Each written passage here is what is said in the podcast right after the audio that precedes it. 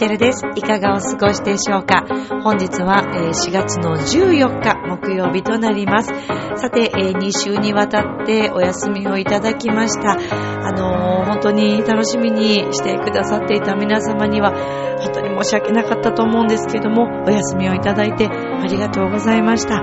さて、えこのミッチェルのラブミッションという番組、恋愛そして夢をテーマに不可能を可能にするをもとにいたしました。私、ミッチェルがお話をしていくという番組となっております。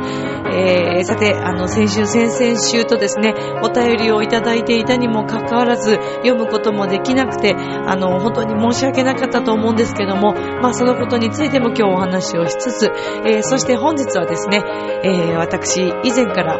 鬼塚正先生、えー、作家さんのですね、えー、鬼塚さんにですね、ご紹介をいただいていた本がありまして、えー、今日ちょっと少しその本の中からですね、まあ、あの、冒頭の部分なんですけども、特に私がすごく、あ、ここはまず皆さんに紹介したいな、ということ、そして自分自身も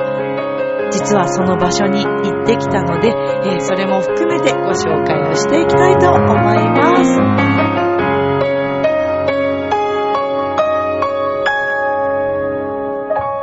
この番組は、ちょあへよ .com のご協力のもと配信されています。さあ、それでは今週も始まります。ミッチェルのラブミッション。皆様、ウェルカ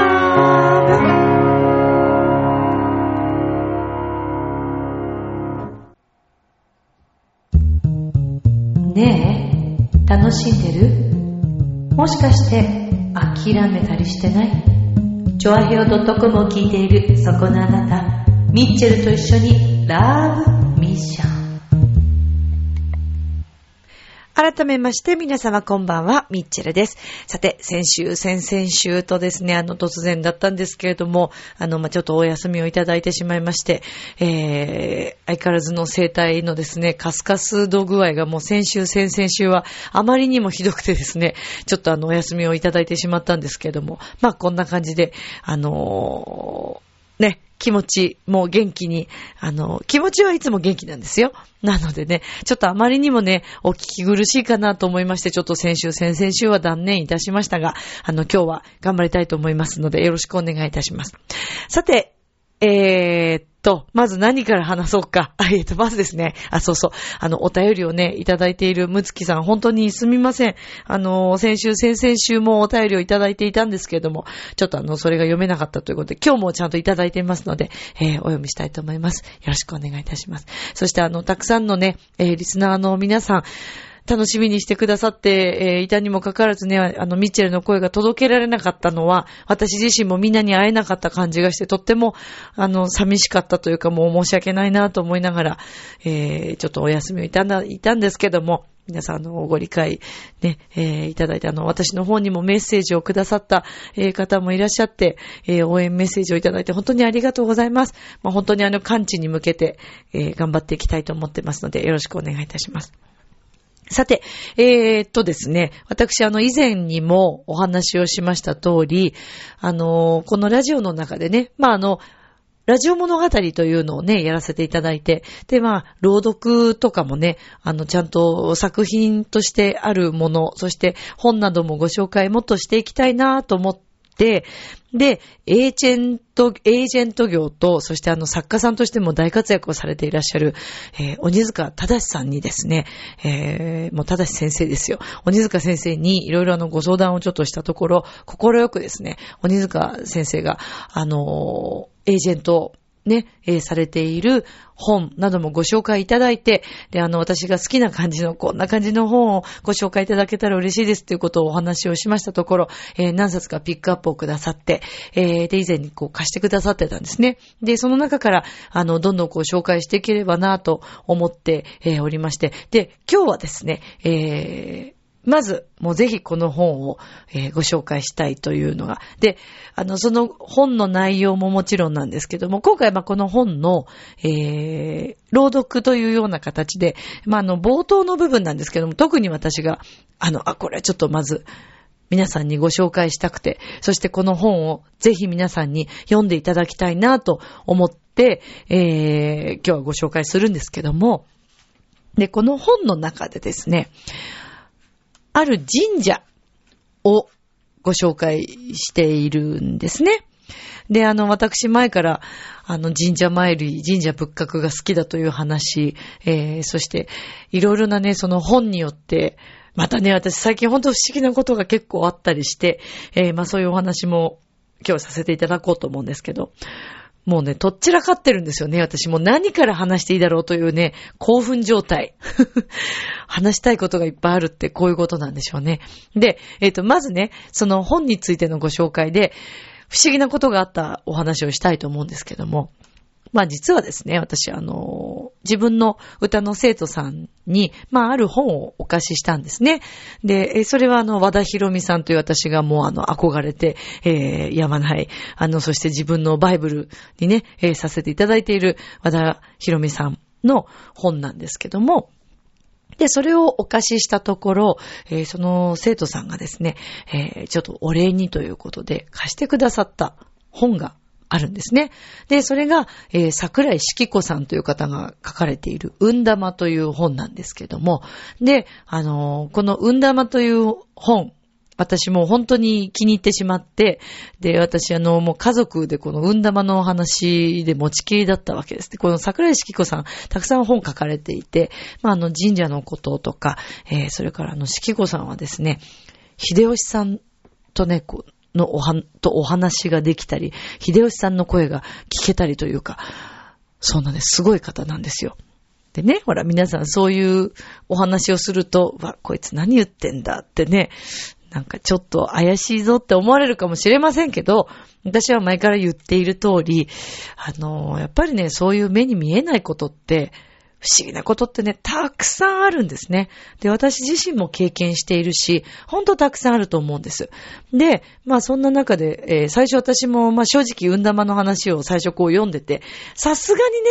秀吉さんと、の声がこう聞ける、お話できるっていうところは、ん？ん？って最初思っていたんですけど、正直。だけどね、どんどん読んでいくうちにね、あ、これは間違いないんだなと。本当にあの、四季子さんの本、まあ、最近も、あの、新しい本も、えー、出されて、えー、私もそちらも購入させていただいたりとか、えー、それからまた、あの、その生徒様からですね、いただいたりとか、えしながら、あの、結構こう、共、共有して、えいただいて、させていただいていたんですけれども、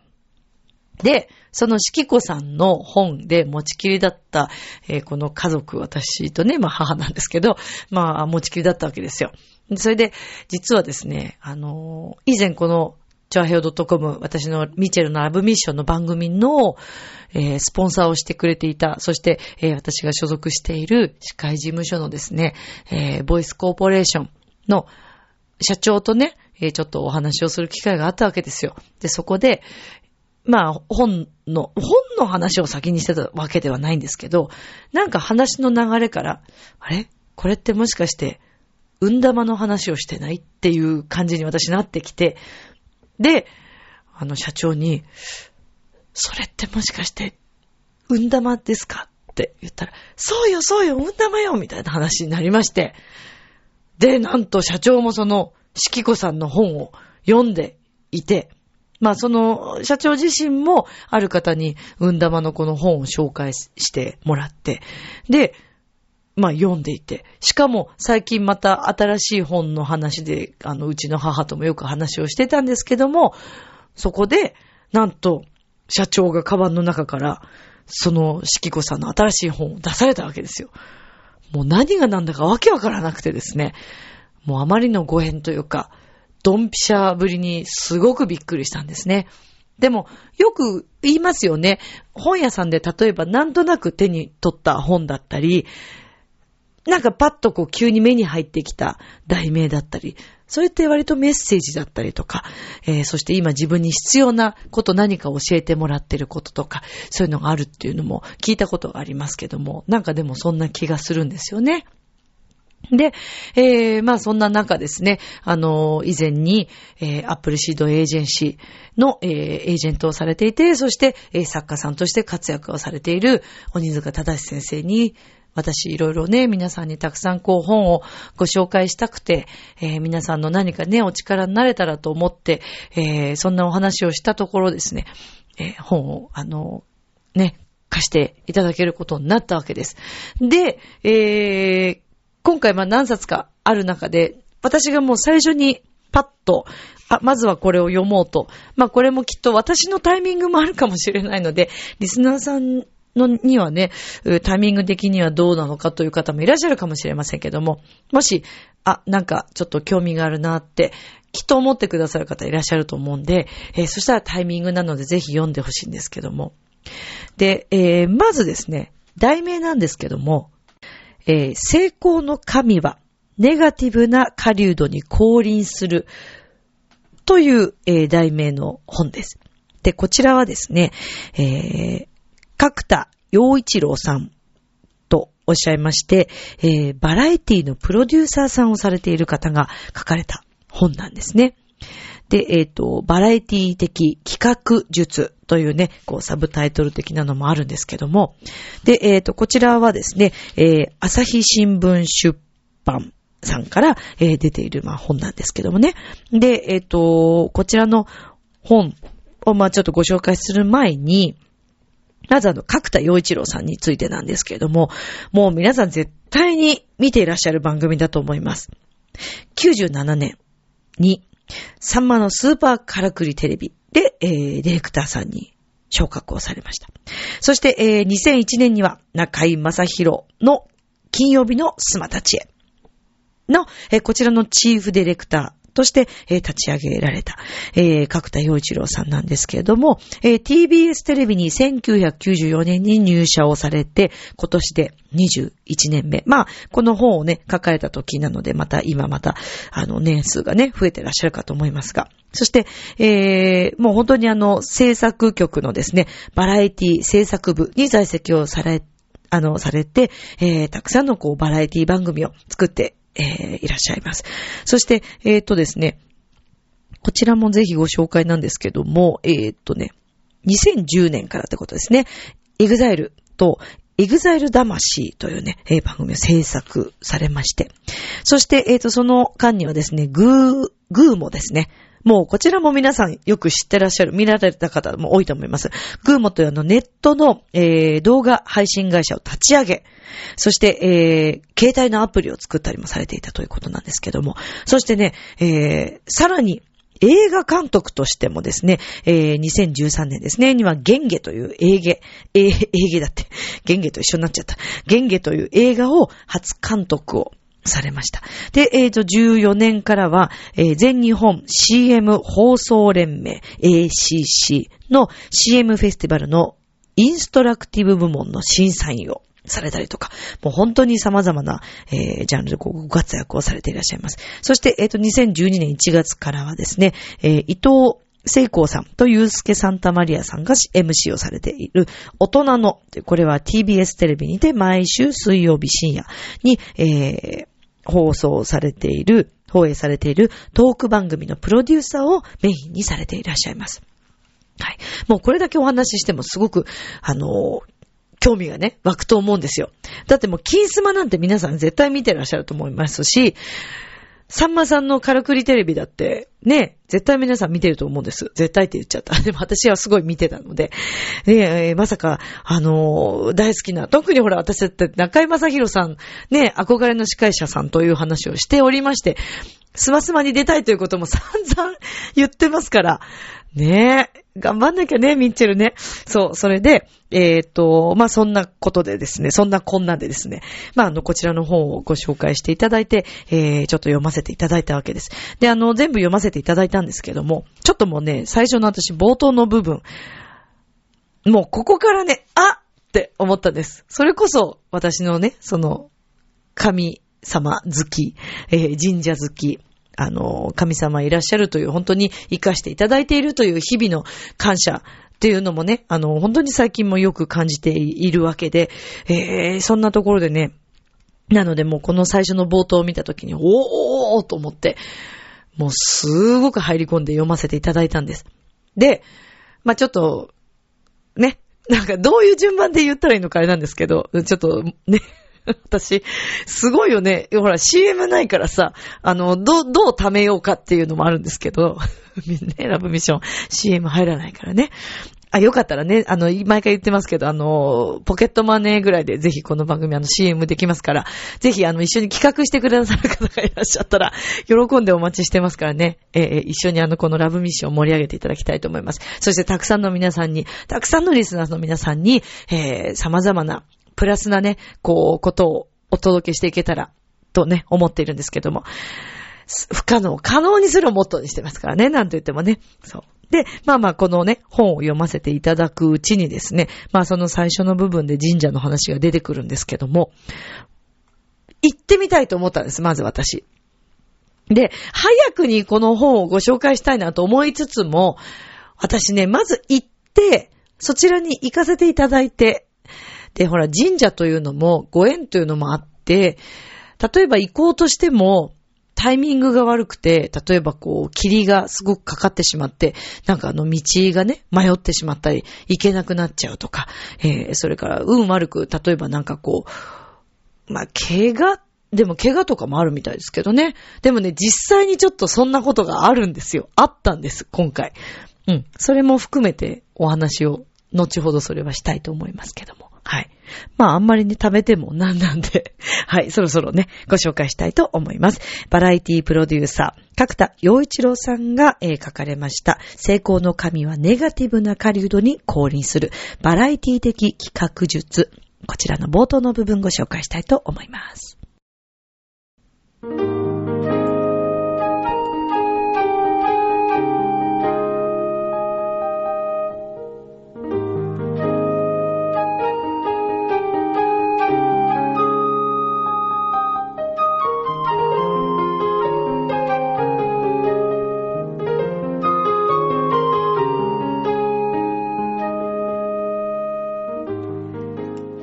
一章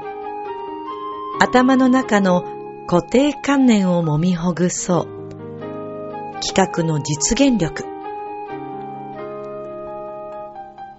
1夢を叶える正しい神頼みの方法。お参りは神様へのプレゼン。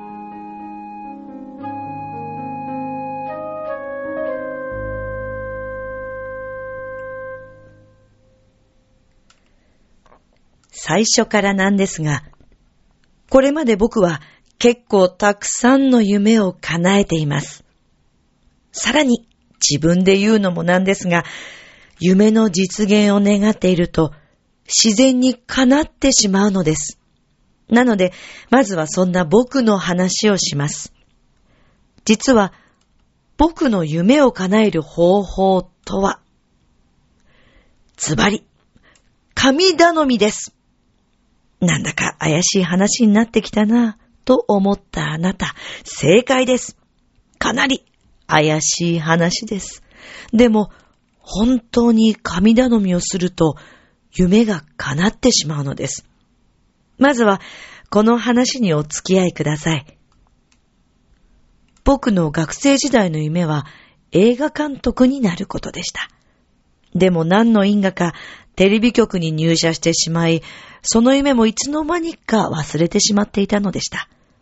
そんな僕ですが、2013年にゲンゲという映画を初監督しました。このいきさつには不思議なエピソードがあるのです。話はその1年前の12年6月に遡ります。その頃、大学の一般教養科目の体育の授業が一緒だっただけという薄い関係の女性と20年ぶりに偶然出会ったのです。ちなみに、綺麗な方だったので、僕は覚えていましたが、向こうは僕のことを全然覚えていませんでした。典型的な男女あるある話です。でも、翌週食事をすることになり、その席で僕がやっている新しいチャレンジ案件についていろいろと話していたら、面白い人を紹介すると言われたのです。その人の肩書きは、海運神社ナビゲーター。なんとなくいかがわしいでしょう？でも、職業柄、そういういかがわしい方とは会ってみたくなるので、一緒に食事しようとなったわけです。そして、その海運神社ナビゲーター N さんと食事をしたのが数ヶ月後の9月6日。N さんにも僕がやっているいろいろなチャレンジ案件のことを話しましたら、N さん曰く、角田さんのようにいろいろな事業をやっている方は、絶対、かっこ、ここがポイントです。N さんは、絶対と言ったのです。箱根の九頭竜神社に参拝に行くべきです。九頭竜様は九つの頭を持つ竜なので、事業でもお金でも恋愛でも健康でも、どのジャンルの願いでも叶えてくださります。そして、そのご利益は、その日即日か、翌日に絶対来ます。というのです。え？絶対ですか？はい、絶対です。またまた。いや、絶対、即日か、翌日叶います。と、あまりにもはっきり断言するのです。箱根の足の子がご神体の九頭竜神社は毎月13日が月並み祭で、その日は参拝のためのフェリーが運行されます。13日は翌週です。あまりに絶対というので、それなら話に乗っかってみるかと、翌週の13日に N さんが主催するくずりゅう神社開運ツアーに参加したのです。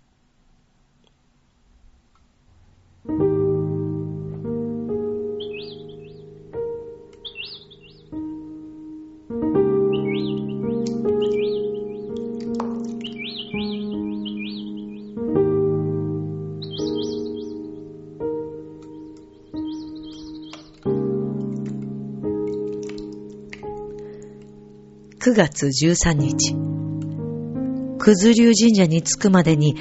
N さんが詳しい参拝方法を教えてくれたのですが、それはここでは割愛します。なぜなら、お参りという行為は言霊がものすごく重要で、言霊というのは他人に話してしまうと、まさに自分から運を話してしまうらしいのです。でも一つだけご紹介します。N さん曰く、お参りは神様へのプレゼンなのだそうです。例えば、神様100万円くださいとただ頼んでも意味がないのです。そうではなくて、もし神様が100万円くださったら、私はその100万円で世のため人のため自分のために〇〇やバツバツということをやりたいと思います。というふうに神様に一生懸命プレゼンするのです。そうすると、ほう、なかなかいいプレゼンじゃのう。それでは100万円あげるとするか。と、神様がご利益をくださるのだそうです。僕はせっかくだからと、一心不乱にクズリュウの神様にプレゼンしました。あれやこれや、今やりたいことを全部順序立てて、もしこれが叶ったら、もっともっとテレビが面白くなります。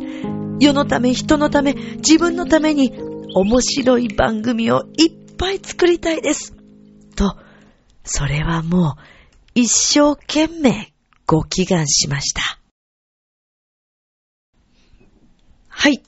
ということで、えー、今日はここまでご紹介させていただきました。えー、これはもう本当に冒頭の部分なんですけどもね、もう、ワクワクするでしょ？えどうなったの？どうなったの？っていうことになっていくんですけども、私も本当にもう冒頭からワクワクしながら読んだんですね。で、えー、まあ次回またちょっと続きの部分を少し読ませていただこうと思うんですけども、あのね、不思議なことってあるんだよね。だからね、えー、私はもう前から本当にそういうのってあるだろうなというふうに思っているんですけども、なのであのいろんなね、えー、神社さんにこう、あのご縁いただいてこう回ったりしてるんですけども、もう本当今回、まあ鬼塚先生はじめ、そして、えー、まあね、角田さんのこの本に出会えたおかげでですね、実は私、昨日の13日にですね、くずりゅう様に行ってきたんです。そう、なので、えー、行ってきたてで、ね、えー、くずりゅう様の、あの、ご利益を、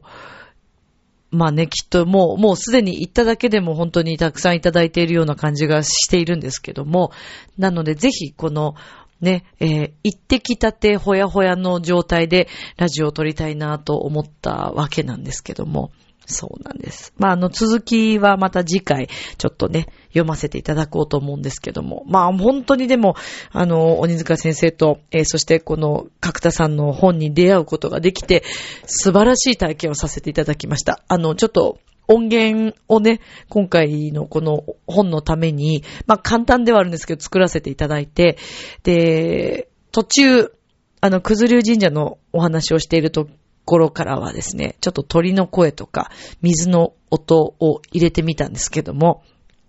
できるだけなんかリアルにこう再現したいなというのがあって、私の中ではああいうイメージです。なので、ちょっと水の音とかえー、音源の感じも少し自分の中でこだわってみたつもりではあるんですけど、雰囲気が出てたらいいななんか、くずりゅう神社に行かせていただいた、あの、現地にいたことを思い出しながら、この音源をちょっと入れてみました。はい。なのですいません。もう、あの、行ってきたてほやほやで、あの、ね、それを見てからということで、ちょっとあの、放送の時間がすごく遅くなってしまったんですけども、すいませんね。このところ遅れたりね、するっていうね、本当申し訳ないんですけど。まあでもリアルにちょっと再現をさせていただきました。まあ続きについてはまた本当にあのお話ししたいと思うんですけども。で、ぜひね、えー、この本もう早速、あ、続き気になる読みたいなと思った方いらっしゃると思います。えー、調和表のホームページの方でですね、リンクをちょっと貼ってもらおうと思ってますので、えー、そちらからこう購入がえー、できるようにね、したいなと思ってます。ぜひぜひあの皆さん本を読んでみてください。まああの、とりあえず続きもうちょっとあの、次週ね、えー、またお話をさせていただくんですけれども、まあ本当にあの、この本に出会えてよかったなと思います。そして、日本人であること、えー、そしてこれまで自分がお世話になってきた皆様のことをですね、たくさんたくさん考える時間ができました。なんかやっぱああいう時間って必要なんですよね。うん、ぜひ、13日皆さん行ってみてください。あの、なかなか平日だったりね、するとこう、お休み取れないとかあるかもしれませんけども、うまいことなんとか予定をつけて、えー、皆さん行ってみてはいかがでしょうかか。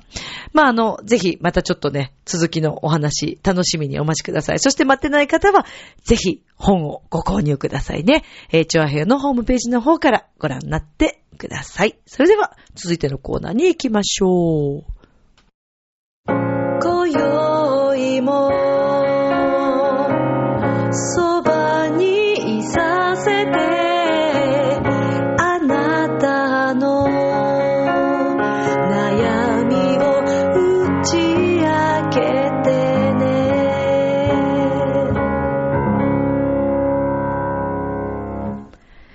さて、えー、それではお便りのコーナーです。まあ、あの、本当に2週続けて読めなくて申し訳なかったんですけども、えー、今回もいただいておりますのでご紹介します。えー、むつきげんやさん、いつもありがとうございます。愛知県からです。みっちゃルさん、こんばんは。桜もほとんど散ってしまったのに、急に寒波が。風邪など引かれてませんか？先日、久しぶりに献血行ってきました。ほうほう。相変わらず、むつきさん頑張ってますね。えー、去年は夏頃から、えっ、ー、と、断続的に海外出張があり、献血ができなかったのですが、今は少し間隔も空いて、たまたまスーパーに献血バスが来ていたので、400ml やってきましたよ。今回の献血で自分がよく出張に行くラオスは帰国後4週間で普通に献血できることも分かったので、これからは少しずつ復活していけそうです。今は34回。次の目標は献血50回ですね。では、今回はこのあたりで、というお便りです。ありがとうございます。いや、でもね、その献血というのも世のため、人のためなんですよね。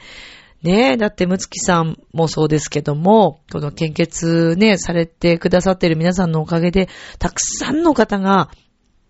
今、ね、結構まだ千葉県も先日、あの、イベントをね、えー、させていただいた時に、ちょうどあの、献血バスいらっしゃってて、で、ご紹介お願いしますと言われて、で、やっぱり千葉県内でもね、なんか、あの、まだまだ足りていないということで、ご紹介させていただいたんですよね。で、あの、ね、自分はこう、日頃何もできてないなとか、ね、思ってらっしゃる方もいらっしゃるかもしれませんけども、こうやってね、献血をしたりとか、そういったことだけでも、人のね、命の、あの、助けになりますから、ねぜひ、あの、機会があったらというか、皆さんね、あの、こういった献血バスで、しかもあの、献血バス、あれでしょ？献血すると、なんかジュースでしたっけ？なんかそれが欲しくて、あの、それを楽しみに行くっていう方もいらっしゃるみたいですけど、それもでもいいと思うんですよね。うん。理由はどうであれ、まああの、本当に、ぜひ、ね、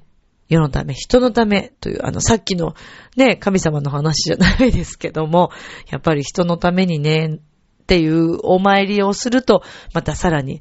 むつきさんどうしましょうね、じゃあね。世のため、人のため、献血50回、100回いけますようにって、あ、そんなこと別にお参りすることではないですよね。自分でやればいいだけの話ですもんね。ねえ。いや、でも、むすきさん偉いですね。いつもいつもね。本当に。私、献血、そうだな。行ってないですね。いつもこう見かけて、あ、やってみようかなと思うんですけど、なんかこう、私結構低血圧だったり、自分が貧血気味 だったりするので、なんか血がなくなってしまうとどうなるんだろうってね、考えてしまったりするんですけど、まあね、あの、元気な方もぜひ皆さん協力いただいて、私もね、あの、まだね、でも自分、そうだよね。私、献血するより自分のまず喉を治さないといけないですからね。うん。いや、でも本当に、むつきさん、ね、素晴らしいことだと思います。ぜひ50回の報告待ってますから、お待ちしておりますので、よろしくお願いいたします。ぜひ、あの、そしてリスナーの皆さんもですね、こういった自分今こういうこと頑張ってるんだよとか、世のためにこういうことしてるんだよというね、えー、お話あったら、ぜひ送っていただきたいなと思います。よろしくお願いいたします。さあ、ということで、えー、今週のラブミッションいかがでしたでしょうか？明日もスマイルでラブミッション。今日もありがとう。ちょあへよ。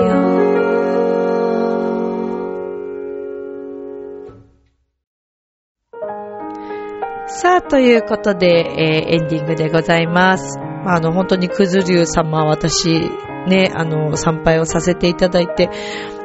なんかもしかしたらね、角田さんに会えないかなとか考えて、私ちょっとこの角田さんの本をですね、持参していったわけなんですけれども。でね、ほら、なんであのさっきちょっと行けないってこともありますよって。実はおばあちゃんも一緒に行ったんですけど、母と。なんか急に転んでしまって、直前に。それでね、船に乗れなかったんですよ。まあ、あの、全然大丈夫だったんですけども、私も断念するかすごい迷ったんですけど、行ってきていいよって言われて、あの、一人で行ってきたんですけどね。まあでも本当にタイミングだなっていうことで、今回私一人で行けってことだったんだろうなというふうに思ってます。次回は行こうねなんて話をしてますけど、ぜひ皆さんも行ってみてくださいね。今宵も良い夢を、明日も楽しい一日を。バイバーイまたねありがとう